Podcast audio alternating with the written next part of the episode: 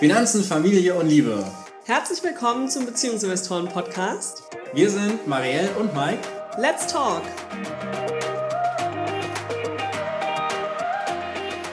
Hi und herzlich willkommen jetzt hier zu der ersten wirklichen Folge in 2022.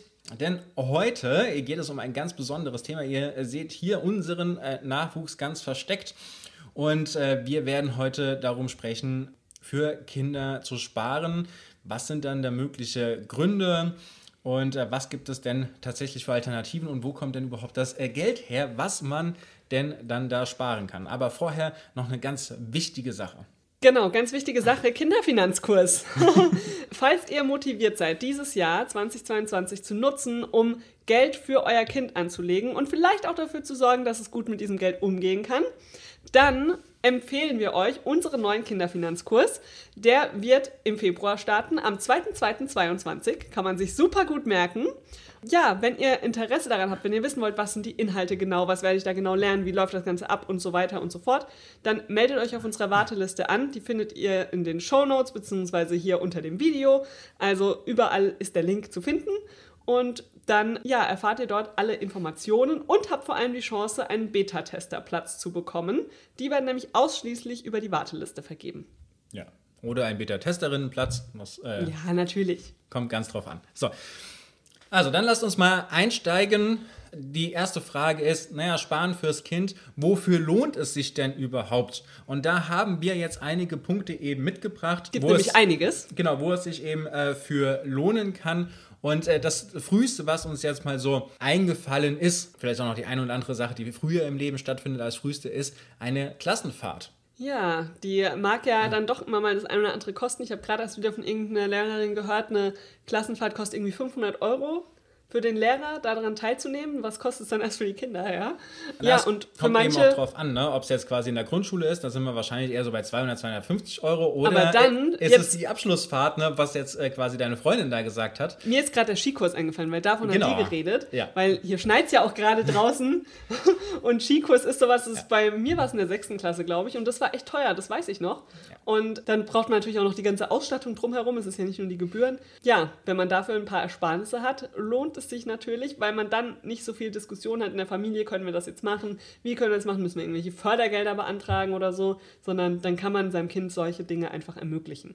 Genau, und da lohnt es sich eben auch schon frühzeitig äh, zu beginnen. Ein nächster Punkt ist eben, vielleicht gibt es ein Hobby oder auch ein teures Hobby. Ich kann mich noch sehr gut daran erinnern, wie es bei mir war, denn ich äh, wollte irgendwann anfangen, Klavier zu spielen. Sondern wer sich schon ja. mal mit Preisen von Klavieren beschäftigt hat, oder äh, was mein Opa wollte, dass ich Klarinette spiele, was ich dann tatsächlich auch getan habe. Da äh, sind die Preise, naja, so bei damals 1500 D-Mark jetzt für so eine Klarinette oder dann äh, zweieinhalb, 3000 äh, Euro dann auch für ein Klavier. Das ist Klavier schon, kann noch viel teurer sein, oder? Das kann auch viel teurer sein, aber bei uns war es so ein E-Piano. Also das ist schon einiges an Geld und das ist ja auch nicht selbstverständlich, dass es jetzt auf dem Konto einfach so zur Verfügung ist, um äh, da jetzt Klavier zu spielen und das zu lernen. Und äh, da kann es sich eben auch schon lohnen, einfach mit der Geburt quasi zu beginnen, ein paar Rücklagen Ersparnisse für euer Kind ja anzuhäufen, ne? damit, wenn solche Wünsche kommen, ihr dann eben mit eurem Kind gemeinsam darüber sprechen könnt. Wollt ihr dafür das Geld ausgeben oder vielleicht auch für was anderes? Ich erinnere mich noch an meine Kindheit. Mein teurer Hobbywunsch war Reiten. Ja. Aber meine Eltern hatten Glück. Ich war bei der ersten Reitstunde für irgendwie 30 Euro oder so und es hat sich direkt eine Pferdehaarallergie herausgestellt.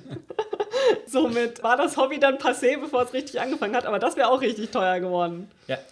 Der nächste Punkt, den haben wir tatsächlich beide gemacht. Und der war auch wirklich teuer. Der war wirklich äh, teuer, ja. Du warst in Neuseeland und ich war in den USA. Ein Auslandsschuljahr machen. Genau, ein Auslandsschuljahr. Manche machen das ja auch äh, quasi danach, nachdem äh, die Schule fertig ist. Also das heißt dann entweder als Au pair oder Work, Work and, and Travel. Travel. oder so. Also selbst das kostet was. Selbst das hat so einen initialen Programmkostenaufwand meistens. Ja. Und auch den Flug, gell? Und irgendwie, ja, selbst wenn man Work and Travel macht und da ein bisschen was verdient oder als Au pair, die Kosten vor Ort kann man damit meistens doch nicht decken. Und eben so ein Auslandsschuljahr ist noch viel teurer, gell? Also ich weiß noch, meins hat, glaube ich, damals, also alles zusammen haben, waren bestimmt 20.000 Euro, die das Jahr gekostet ja, hat. Bei mir war es äh, etwas äh, günstiger. Ich glaube, meine Eltern sind mit äh, knapp 10.000 Euro da durchgekommen, aber auch das ist natürlich eine Menge, Menge, Menge Geld. Also ich habe jetzt auch alles reingerechnet, gell? Reisekosten vor ja, Ort und... Ja, das Geld. hatte ich nicht. Ja. Das hatte ich nicht mehr, ne? Da, also das hatte ich nicht. Aber bei mir waren es, ich glaube, roundabout 10.000 äh, Euro, die das gekostet hat. Also jede Menge Geld. Es ist aber auch eine Erfahrung, von der ich bis heute wirklich erzähle. Ich habe ja. dort gelernt, flüssig Englisch zu sprechen, zu verstehen. Ich bin sicher in Text, also ich kann auch in Englisch texten und äh, das ist etwas, was mir heute sehr, sehr, sehr, sehr weiterhilft. Ja, auch, auch für die persönliche Entwicklung einfach. Genau. Auch natürlich, zum Beispiel war das für mich der Startpunkt, vor Menschen reden zu können, da frei sprechen zu können. Ich hatte vorher eine riesengroße Angst, überhaupt vor drei Leuten zu reden. Heute ist das überhaupt gar kein Problem, auch vor hunderten Leuten zu reden. Und äh, das hat äh, dort begonnen. Das heißt, das ist für mich eines wahrscheinlich das wichtigste Jahr in meinem Leben, was ich da verbracht habe. Und da ist es natürlich schön, wenn man das ermöglichen kann. Ja, ist auch was, wofür ich auf jeden Fall für unsere Kinder sparen möchte, dass wir das ihnen auch ermöglichen können, wenn sie sowas machen möchten. Vielleicht äh, sind sie ja anders als wir beide und möchten das Geld lieber für was anderes ausgeben.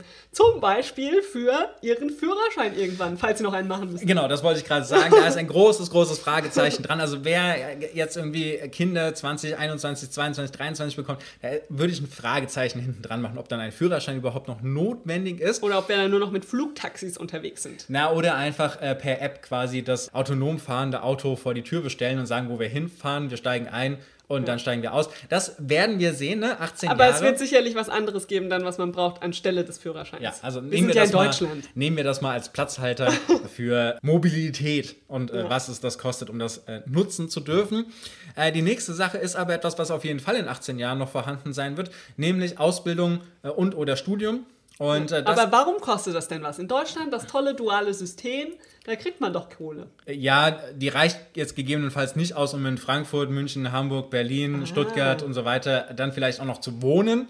Das zum einen und zum anderen, wenn man jetzt tatsächlich äh, zum Beispiel studieren möchte und das nicht dual, sondern einfach klassisch an der äh, Universität, dann äh, kostet das natürlich auch im Semester irgendwas zwischen 200 und 500 Euro. Also das heißt, kostenlos ist die Bildung nicht, sondern äh, es kostet eben etwas und das will finanziert sein. Plus natürlich, und das ist jetzt auch noch der letzte Punkt, du darfst gleich, der, der nächste Punkt, ähm, die Wohnung und die Einrichtung dafür, die will natürlich auch noch bezahlt werden. Das heißt, so dieser ganz normale Lebensunterhalt.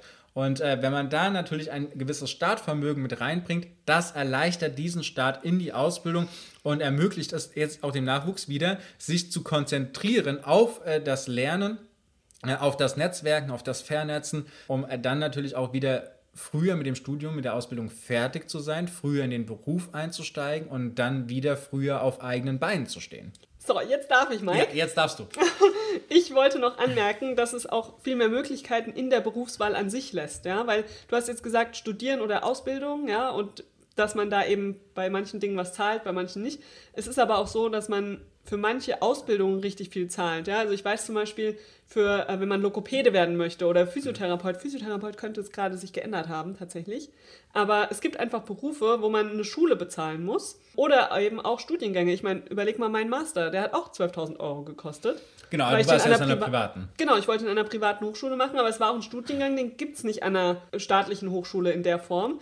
Und ich finde, wenn man eben das Geld in der Hinterhand hat, ja, dann kann man eben wirklich das dem Kind ermöglichen, was am besten zu ihm oder zu ihr passt an zukünftigen Job oder an Ausbildung oder was auch immer und muss dann nicht sagen, oh, okay, aber du solltest vielleicht lieber Jura studieren, weil das jetzt mehr, yeah. weil wir uns das leisten können oder whatever. Ja? Also das ist so der eine Punkt. Mir fällt gerade noch ein zweiter Punkt ein. Es ermöglicht auch zu wechseln. Mhm. Ne? Also ich habe ja äh, eigentlich mit Physik und Mathe angefangen. Ich habe vier Semester Physik und Mathe studiert. Vier Semester Studiengebühren dafür bezahlt, um dann genau. zu sagen, ich äh, schwenke nix. total um und gehe in die Psychologie und äh, studiere das.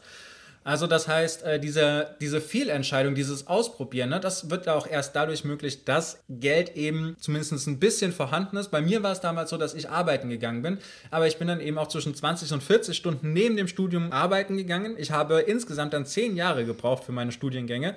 Und ich meine, deine Eltern haben trotzdem deine Studiengebühren unterstützt, gell? Das war quasi genau, für den Lebensunterhalt. Genau. genau. Und äh, das ist natürlich etwas, was da so mit Zeit und so weiter dann halt kritisch werden kann. So. Und das bringt uns jetzt natürlich auch noch zu dem letzten Punkt, nämlich wenn Geld angespart ist in einer bestimmten Höhe und so weiter, damit eben diese Sachen funktionieren, über die wir gerade gesprochen haben, dann ist es auch gar nicht mehr nötig, BAföG in Anspruch nehmen zu müssen oder darauf angewiesen zu sein, weil es ist natürlich auch so, dass diese Grenzen relativ niedrig sind. Also zum Beispiel nur ein Vermögen von 8.200 Euro bleibt hier unberücksichtigt bei der Förderung. Alles, was höher ist, muss dann erst aufgebraucht werden, damit man quasi förderungswürdig wird. Also das heißt, da sind einige Sachen dabei. Auch das Einkommen der Eltern spielt eine Rolle, das eigene Einkommen spielt eine Rolle und äh, das sind relativ niedrige Grenzen. Also ja, und die sind halt auch schnell erreicht, gell? Also ich erinnere mich noch an Schulkolleginnen von mir damals, die dann irgendwie ganz knapp über der Grenze waren, weil sie halt keine großen Ersparnisse hatten, weil das nie Thema in ihrer Kindheit war, aber irgendwie waren wir ganz knapp über der Grenze, ja, und die mussten dann irgendwie haben dann gesagt, wir kaufen jetzt noch einen riesigen Fernseher oder so, damit wir die Förderung kriegen. Total bescheuert, ja, dass da mit dem BAföG so dieser Konsum irgendwie gefördert wird, dass man nur, dass man da drunter ist, unter dieser Grenze, um dann eine Leistung zu kriegen, die man sowieso zur Hälfte wieder zurückzahlen muss. Ich weiß, es gibt Ausnahmen, wo man gar nichts zurückzahlen muss, aber, aber trotzdem, trotzdem, also ich möchte nicht meine ganze Kindheit hindurch denken, oh, ich darf nicht zu viel Ersparnis haben oder als Eltern nicht die ganze Zeit denken. Na, es sind ja gucken. zwei Faktoren. Ne? Es ist ja einmal zu sagen, okay, ich halte hier das Vermögen meines Kindes möglichst klein ein, damit es Anspruch auf äh, BAföG hat. Und zeitgleich muss ich auch dafür sorgen, dass mein eigenes Einkommen gleich bleibt, weil in dem Moment, wo mein Einkommen zu hoch ist, verschwindet ja auch das BAföG des Kindes. Also das heißt, das ist so, ein, so eine Sache, finde ich etwas schwierig, das äh, quasi als Mindset direkt 18 Jahre lang so durchzutragen. Das hält beide kleinen Eltern und Kinder äh, viel klüger oder was, heißt klüger, aber viel motivierender, finde ich, zum Beispiel zu sagen, wie kriege ich das hin, dass äh, wir so viel Geld für unser Kind angespart haben, dass unser Kind die Möglichkeit hat, zu einer Freundin, zu einem Freund zu sagen, ey, guck mal, vielleicht ist das jetzt gerade für dich zu teuer, vielleicht funktioniert das für dich nicht. Mit der eigenen Wohnung zum Mit der Beispiel. eigenen Wohnung, genau, oder mit der Einrichtung. Aber guck mal, ich habe das hier, das ist bei uns eigentlich ganz cool gelaufen und ich gebe dir das jetzt einfach ab, ohne dass da irgendwelche Attachments dran sind, ne? sondern einfach zu sagen, ey, komm hier, ich Zieh äh, bei mir mit ein. Genau, ich profitiere von dem Staat, ich profitiere davon, dass meine Eltern das da jetzt für mich gemacht haben. Ich gebe dir das einfach so ab ohne dass du mir irgendwas zurückzahlen musst, ohne dass da irgendwelche Verpflichtungen sind, sondern einfach nur, weil ich das gerne mache. So, und ich finde, das ist so ein, das, das viel coolere Ziel. Allerdings. Ich bin gespannt, wie ihr das alles so findet. Sagt uns mal Bescheid. ja, einfach sagt mal in die Kommentare. Sagt uns Bescheid, was ihr sagen würdet, wenn eure beste Freundin gesagt hätte, oh, ich lade dich einfach ein, drei Jahre mit mir zusammen hier zu wohnen. Ja, kostenlos. Ja, ich finde, das ist ein mega cooles Mindset. So, also jetzt haben wir ja ganz viele Sachen, wofür es sich lohnt, eben zu sparen für äh, das Kind. Und jetzt ist aber die Frage, woher kommt denn das Geld und welche Möglichkeiten gibt es denn, da vielleicht Geld zu bekommen und wie viel sollte denn dann auch gespart werden? Ja, so viel wie möglich, oder? ja, das, also das, weiß ich jetzt nicht. Aber Nein, aber das kann, natürlich, das kann natürlich Druck auslösen, ja, zu sagen, so viel wie möglich oder kein, nicht so richtig zu wissen, wie viel denn nun, ja. Genau, also ähm, es gibt ähm, keinen Sparzwang. Ne? Also wenn es 1 Euro im Monat ist, dann ist es 1, Monat im, äh, 1 Euro im Monat. Wenn es 100 Euro sind, sind es 100 Euro. Wenn es 200 Euro sind, sind es 200 Euro. Es gibt alles äh, dazwischen. Man kann das aussetzen, man kann das die ersten fünf Jahre machen, man kann das genau. zwischendrin mal äh, ein paar Jahre machen, man kann das mit dem Kind gemeinsam machen, man kann auch einfach nur Geschenke nehmen. Das ist alles möglich. Da ist überhaupt gar kein Druck dahinter. Ja. Wichtig ist, und da sind wir wieder bei dem Thema Mindset, wichtig ist quasi überhaupt daran zu denken, überhaupt äh, das Ganze zu machen und ja. das dann natürlich auch mit dem Kind zu besprechen. Und ich finde auch, lieber jeden Monat über einen langen Zeitraum durchziehen, einen kleinen Betrag zu sparen für das Kind, als irgendwie zu sagen, ich spare jetzt im ersten Lebensjahr jeden Monat 500 Euro fürs Kind und dann nach dem ersten Jahr merke ich, oh, das kann ich nicht durchhalten, ich höre wieder auf. Also ich finde lieber kontinuierlich. kontinuierlich dranbleiben und dann kleinere Beträge, weil es geht ja nicht nur so sehr um diesen Geldbetrag, sondern es geht wirklich auch um den Lerneffekt, um dieses Mindset, das für euch wichtig ist als Eltern, aber auch für das Kind. Ja? Zum Wissen, dass es normal ist, dass man da irgendwie einen gewissen Anteil einfach spart jeden Monat. Genau, und jetzt haben wir natürlich noch drei Möglichkeiten, woher denn so Geld kommen kann. Die erste und offensichtlichste Möglichkeit ist das Kindergeld. Das genau. ist auch das, was wir jetzt machen. Wir nehmen von den 219 Euro, die wir pro Kind bekommen, ne, wir haben ja jetzt zwei, ab dem dritten wird es, glaube ich, etwas mehr, bekommen wir 219 Euro Kindergeld. Und wir nehmen 100 Euro von diesem Kindergeld und äh, packen das eben in einen Sparplan äh, und sparen das quasi für unsere Kinder jeden Monat weg. Und da kommt dann natürlich auch schon eine große Summe bei rum. Ja, ich meine, das sind im Jahr einfach 1200 Euro, ja. die pro Kind weggespart werden und die dann entsprechend verzinst werden, wenn man sie entsprechend anlegt.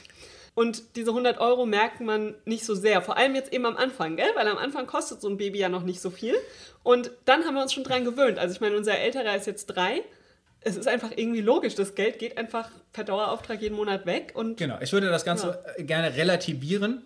Ähm, für uns macht das keinen Unterschied. Wir sind aber auch in einer privilegierten Situation. Das heißt, für dich ist es erstmal der Punkt, du schaust dir an, was kommt im Monat rein, was geht im Monat raus und wie viel von dem Kindergeld brauchst du tatsächlich, um dein Kind da auch finanziell entsprechend zu unterstützen. Genau. Also nach Abzug von Kleidung, nach Abzug von äh, Essen, nach Abzug von Spielzeug, nach Abzug vielleicht auch von externer Betreuung. Ne? Auch das kostet ja jede Menge Geld. Wenn man das Ganze abzieht, was bleibt denn davon übrig? Da bleiben dann vielleicht 10 Euro übrig, da bleiben vielleicht 25 Euro übrig. Da kann man vielleicht was zuschießen, wenn man jetzt in der Situation ist wie wir. Man kann aber auch tatsächlich zwei, drei Monate was zusammensammeln, weil Sparprodukte, wie zum Beispiel ETFs, über die wir gleich noch sprechen werden, gehen ab 25 Euro im Quartal. Das heißt, das sind 100 Euro im Jahr. Okay. Und die kann man ja auch zusammensammeln auch über da, verschiedene Monate. Auch da, sorry, muss ich dich leider korrigieren, Marielle. Es geht äh, Stimmt, bei. Es geht ja jetzt sogar noch. Es weniger. geht bei Brokern wie zum Beispiel Scalable, und da einfach nur ein Beispiel zu nennen, ab einem Euro pro Monat. Ja, stimmt. Ja. Also es, ne, ich bin könnt, gar nicht up to date. Ihr könnt quasi mit äh, 12 Euro im Jahr beginnen, da quasi einen ETF oder ähnliches zu kaufen oder ins Sparschwein zu werfen, das ist ja egal. Es geht, wie du vorhin schon gesagt hast, ne, es geht darum, in dieses Mindset reinzukommen. Ich lege Routine. etwas äh, Kind, äh, nicht etwas Kind, ich lege etwas Geld für das Kind äh, zur Seite und spare das Ganze an. Das ist wichtig und da kommt es nicht auf den Betrag drauf an. Aber eine Möglichkeit ist eben, das Kindergeld zu verwenden, wenn man äh, dazu die Chance hat. Du hast eine Sache möchte ich noch ergänzen. Du hast ja jetzt gesagt, man rechnet sich aus, wie viel man übrig hat von dem ja. Kindergeld. Da ist auch noch ganz wichtig, ihr könnt Sparpläne, ihr könnt äh, auch ja, die Dinge, die ihr auf ein Sparbuch legen würdet oder egal was für was für ein Produkt ihr euch entscheidet, ihr könnt das jederzeit pausieren. Ja?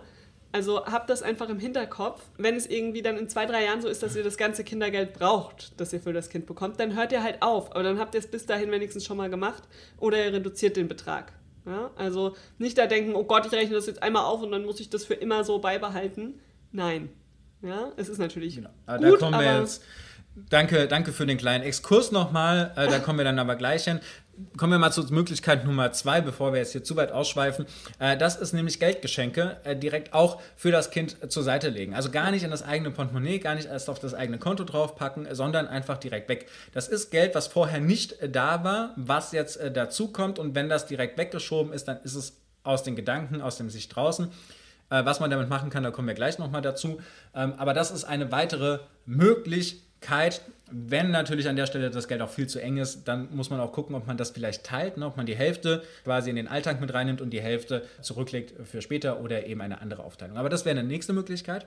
Und die dritte Sache ist, verkauftes Spielzeug, verkaufte Klamotten, das Geld, was da rauskommt, dann auch wieder zu verwenden, um in das Sparschwein was reinzuwerfen, für das Kind was zur Seite zu legen, auf ein äh, Konto für das Kind zu legen. Also auch das wäre eine Möglichkeit, wieder etwas Geld für das Kind zustande kommt. Hat auch direkt den Vorteil, dass das Kinderzimmer ein bisschen entleert wird ja. von Dingen, die man sowieso nicht mehr braucht. Und andere Leute haben vielleicht noch Freude an den Dingen, die ihr nicht mehr haben möchtet und können sich vor allem vielleicht auch Dinge leisten, die sie sich neu nicht leisten können. Ja? Also damit gibt ihr den Spielsachen oder auch den Klamotten einfach nochmal eine, eine zweite Bedeutung. Ja, und wenn man jetzt diese drei Möglichkeiten sich einfach mal anguckt und davon so ein bisschen was praktiziert und das vor allen Dingen dem Kind auch vorlebt, sodass das Kind es, dann, dass euer Kind das mitbekommt, dann ist es natürlich auch so, wenn euer Kind den ersten Ferienjob hat, die ersten Sachen was hat, dann ist es schon in dieser Gewohnheit drin, von den Sachen mal wieder was zur Seite zu legen.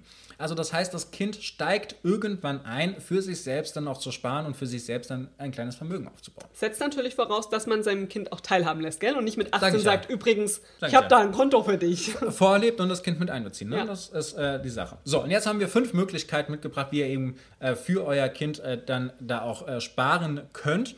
Und äh, die erste Sache, die offensichtlichste Sache habe ich ja gerade schon genannt, das ist das Sparschwein.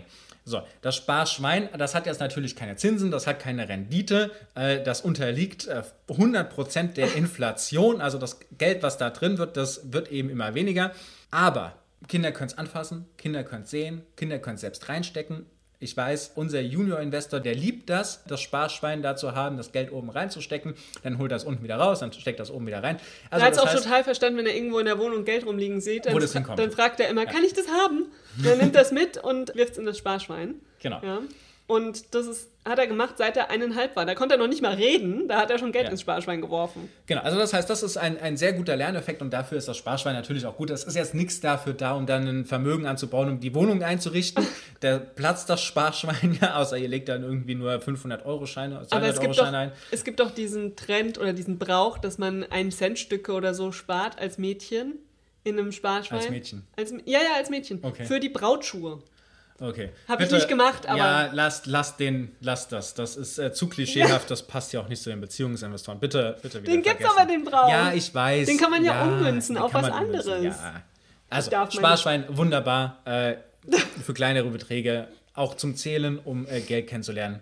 Super Sache. So, nächste Sache. Sparbücher, das ist etwas, womit ich groß geworden bin. Ich hatte Ich auch. auf jeden Fall ein, ein Sparbuch, ich glaube, ich hatte sogar zwei Sparbücher, eins davon liegt ja auch noch.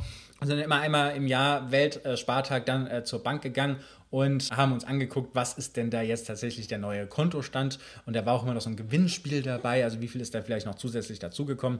Sparbücher, naja, also 0,02% durchschnittliche Zinsen momentan. 0,02%. Das war in unserer Kindheit noch anders. Ja? Genau. Das war in der Kindheit unserer Eltern noch anders. Ja. Also, ähm, wenn ihr irgendwie damit aufgewachsen seid, Sparbuch ist normal, wie wir, dann war das nicht doof von euren Eltern. Das war einfach damals so und ist jetzt einfach anders. Genau, ist jetzt einfach anders. Sparbücher haben so diesen Vorteil, wie ich gerade schon gesagt habe, ne, dass man da hingehen kann mit der Bank und dann da interagiert. Das ist so der einzige Vorteil. Ansonsten, sie sind recht unflexibel. äh, Sie werfen keine Zinsen ab. Das Geld wird genauso schnell weniger wie im Sparschwein. Ein bisschen langsamer, aber jetzt nicht wirklich viel. Ja, also kann man mit reinwerfen. Äh, muss man sich dann Nein. überlegen. So. Ähm, wir kommen auch noch gleich dazu, was tatsächlich mit dem Geld passiert nach einem Jahr in den verschiedenen Möglichkeiten. Mike hat mal durchgerechnet Genau. für euch. So, dann haben wir Tagesgeld und Festgeldkonten. Also Tagesgeld bedeutet, dass ich jeden Tag quasi an das Geld rankomme. Festgeld bedeutet, dass es für einen bestimmten Zeitraum da drin liegt und ich nicht rankomme. Genau, da gibt es eigentlich alles zwischen sechs Monaten bis Fünf Jahre, Genau. zehn Jahre. Und dann Ja. kriegt man eben, um, umso länger man es anhebt, anlegt, typischerweise einen höheren Zinssatz. Genau, da haben wir jetzt auch mal aktuell quasi reingeguckt. Das schwankt natürlich. Aktuell ist es durchschnittlich bei Tagesgeldkonten 0,05 Prozent. Also immerhin schon mal zweieinhalb Mal so viel wie beim Sparbuch. Ja, und vor allem, immer noch nichts. vor allem ganz wichtige Info, das ist jetzt der Stand Januar 22. Ja. Und es gibt auch einfach schon Tagesgeldkonten, wo ihr was zahlt. Ja? Wo ihr mehr Gebühren zahlt, als dass ihr Zinsen bekommt. Was quasi auf die Inflation noch oben drauf kommt. Ne? Was Genau. nicht der Inflation gegen, entgegenwirkt, sondern in die gleiche Richtung läuft. Genau, Aber da kommen wir gleich Das noch ist zu. nämlich was jetzt das der bedeutet. durchschnittliche Wert gewesen, den Mike Ja. gesagt hat, die 0,05 Prozent. Also geht mal beim Tagesgeldkonto von 0 aus oder sogar Minus. Ja, Es so. wird wahrscheinlich im Laufe 22 immer mehr. Banken geben die ins Minus gehen, ja. Genau. Festgeld sind wir bei 0,23 Prozent.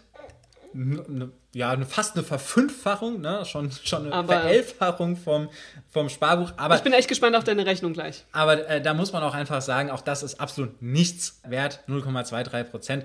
Ich weiß noch, wie ich als Kind ein Festgeldkonto abgeschlossen bekommen habe und das waren irgendwie 2 oder 2,5 Prozent. Das ist Ja. jetzt vielleicht 20 Jahre her. Ja.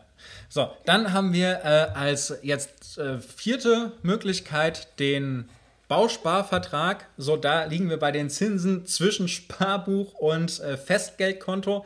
Äh, aber das Geld ist natürlich gebunden. Ne? Genau. Das also früher war auch Bausparvertrag eine tolle Sache. Genau. Aber die aktuellen Verträge. also du hast ja zum Beispiel noch einen, der jedes Jahr versucht wird aufzuheben, wo du immer sagst, nein. Ja, aber auch da, also da habe ich 1,75 Prozent, gell? Ja. Ich weiß noch, als es abgeschlossen wurde, hat meine Mutter auch sehr lange überlegt, weil Aber- sie auch schon das wenig fand. Aber jetzt im Nachhinein ist das ein Träumchen. Aber guck dir doch mal an. Wir reden jetzt hier von 0,01 bis 0,2 Prozent und du Ja. hast noch einen Vertrag mit 1,75 Prozent. Also allein, ne, was das schon für eine Spannweite ist und ich weiß, Ja. es gibt einfach auch Verträge äh, von damals, die irgendwie mit 4,5, 5,5 Prozent Zinsen laufen. Natürlich, ne, ist ja sicher gewesen. Kann man nicht aufkündigen, wie man ja jetzt auch in der Rechtsprechung äh, gesehen hat die letzten Jahre, wie es ja bei dir mal wieder versucht wird, wo du gesagt hast, nö, mache ich nicht mit. Also müssen sie es weiterzahlen, die Banken. Aber äh, jetzt zum aktuellen Zeitpunkt, es ist absoluter Witz und es ist vor allen Dingen gebundenes Geld. Es ist wirklich gebunden. Die einzige Sache, wo man jetzt sagen kann, wenn man jetzt zum Beispiel erwarten würde, die Zinsen in äh, 15 Jahren, 20 Die Jahren, Darlehenszinsen. die Darlehenszinsen, genau, zum Bauen, zum äh, Kaufen einer Wohnung oder eines Hauses, die liegen dann wieder irgendwie bei 4, 5, 6, 7 Prozent, wie das ja auch in der Vergangenheit schon mal war. Dann kann man sich jetzt hier natürlich einen Zins von 1,5 Prozent sichern. Das könnte man machen, das wäre dann vielleicht auch sinnvoll, ähm, muss man dann aber gucken, äh, in welcher Form das dann ausgestaltet ist und da dann Und tatsächlich auch den Vertrag sehr, sehr gut prüfen. Das können wir hier natürlich nicht machen. Genau, und ist zum Beispiel bei meinem Bausparvertrag total uninteressant. Mit einem, ich glaube, Vertragszins von 2,5 Prozent oder so. Ja. Da kann man nur lachen, ja. Im Moment kriegt man Baudarlehen oder Wir haben Immobiliendarlehen. 0,8 Prozent zum Beispiel. Genau. Ich Ja, wollte gerade sagen, also- so um einen Prozent rum.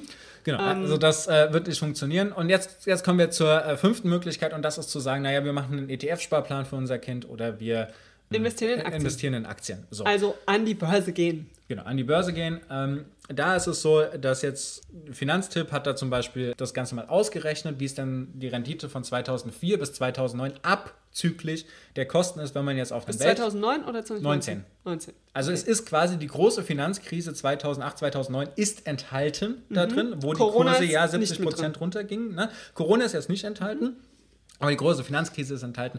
Und abzüglich der Kosten für einen ETF-Sparplan auf einen Weltindex, ne, MSCI World, liegen wir hier bei einer durchschnittlichen Rendite von 9,6 Prozent. Ja, das ist schon was anderes als Sparbuch, Tagesgeld und so weiter. Das ist einfach eine andere Sache. Und vor allem, was, was ich jetzt äh, total wichtig fand, als ich das rausgesucht habe, ist eben, dass diese große Krise 2008, 2009 drin war. Denn nur die Leute, die quasi von 2004 bis 2009 gehalten haben, nur die haben Verlust.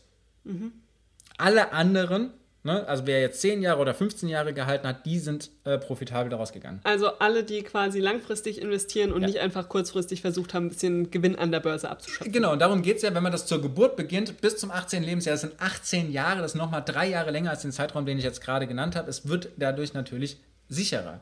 Ne? Also, desto Ja. länger der Zeitraum an der Börse, desto wahrscheinlicher ist es, dass es mit einer positiven Rendite daraus geht.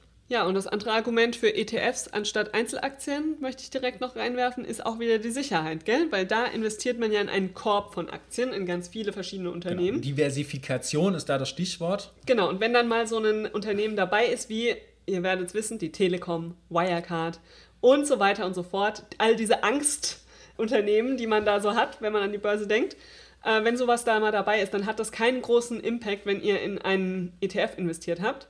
Wenn ihr aber natürlich in genau dieses Unternehmen investiert habt, dann ist blöd. Genau, deswegen äh, können wir jetzt zum Beispiel auch bei Einzelaktien gar keine Rendite Weil jetzt, da gibt's äh, sagen. von ne? bis. Genau, da, da gibt es von, von Minus bis Plus äh, so ziemlich alles. Das hängt davon ab, was ihr damit macht. Da wollen wir auch gar nicht äh, so viel dazu sagen. Ich möchte noch was gern zu den Kosten äh, sagen. Bei einem ETF, ne, da reden wir von Kosten von 0,15 bis so 0,8 Prozent. Ihr merkt, da sind quasi die Kosten in der Höhe der Zinsen, die ihr jetzt Woanders bekommt. äh, ja. quasi woanders bekommt. Und äh, investieren hat mir ja auch schon gesagt, ab einem Euro pro Monat ist das mittlerweile möglich. Gängig sind bei den meisten ab 10 Euro oder 25 Euro im Monat, beziehungsweise im Quartal. Dann kann man es ja noch mal ein bisschen runterbrechen. Und äh, jetzt äh, kommt. Hast du natürlich ja die, gerechnet. Genau, jetzt kommt natürlich die spannende Sache. Wenn ich jetzt heute 1000 Euro in diese fünf Möglichkeiten reinpacke, was ist denn am Ende des Jahres davon übrig?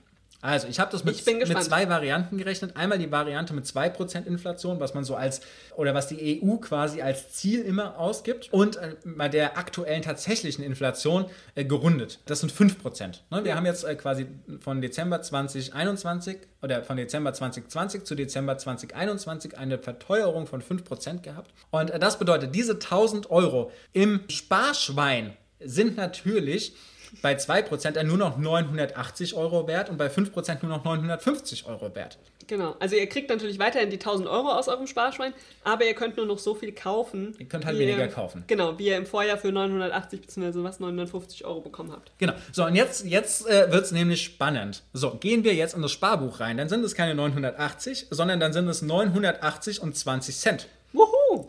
Ja, oder eben 950 und 20 Cent. Naja, Tagesgeld, ihr Könnt ihr euch wahrscheinlich denken. euch denken, es geht hoch auf 980 und 50 Cent und 950 und äh, 50 Cent. Und äh, beim Festgeld, da ist jetzt ein kleinerer Sprung drin, ne? da geht das hoch auf 982 äh, Euro und äh, 30 Cent und 952 Euro und 30 Cent. Also es ist Okay, aber es ist mehr. alles echt frustrierend. Genau, es ist alles äh, echt äh, frustrierend. Das möchte ich nicht, dass das mit dem Spaß. Geld meiner Kinder passiert. Na, vor allen Dingen das, das mal auf 18 Jahre gerechnet. Also ich meine, diese 950 Euro, die verlieren ja im nächsten Jahr wieder an Wert und dann wieder an Wert und dann wieder an Wert. So, also das heißt, das potenziert sich ja hoch auf diese 18 Jahre. Das ist ja, das ist ja schon nicht mehr schön. Wenn wir jetzt in den ETF reingucken, also in diesen Sparplan reingucken, dann wäre eben nach einem Jahr mit 2% Inflation der 1076 Euro drin. Und nach einem Jahr mit 5% Inflation 1046 Euro. Und wer jetzt neugierig ist, zu erfahren, wie das Ganze dann nach 18 Jahren aussieht oder wie das für euren Sparbetrag aussieht, falls ihr jetzt nicht einfach nur einmal am Anfang 1000 Euro investiert, sondern eben jeden Monat die 100 Euro oder die 25 Euro oder wie auch immer, dann solltet ihr auf jeden Fall zum Kinderfinanzkurs kommen. Die Warteliste ist ja verlinkt, da könnt ihr euch anmelden. Und in dem Kurs werden wir euch helfen, dass ihr das für euch komplett durchrechnen könnt, für eure Situation, für den Betrag, den ihr investieren möchtet, für die Jahresanzahl, die ihr noch habt. Weil vielleicht fangt ihr auch an, für das Kind zu investieren, wenn es schon 10 ist oder 5, wie auch immer. Das ist Teil des Kurses. Ja, Auf eure Situation gemünzt. Genau, dass ihr lernt, das durchzurechnen, so wie Mike das jetzt hier gerechnet hat dass ihr das für euch rechnen könnt, für eure Situation. Wir werden es nicht für euch rechnen, sondern wir erklären euch, wie ihr es rechnen könnt. Genau. Link für die Warteliste hier unter dem Video oder in den Show Notes und äh, dann äh, freuen wir uns äh, da von dir zu lesen. Ja. Und ansonsten sage ich bis nächste Woche. Ja, bis dahin. Ciao, ciao.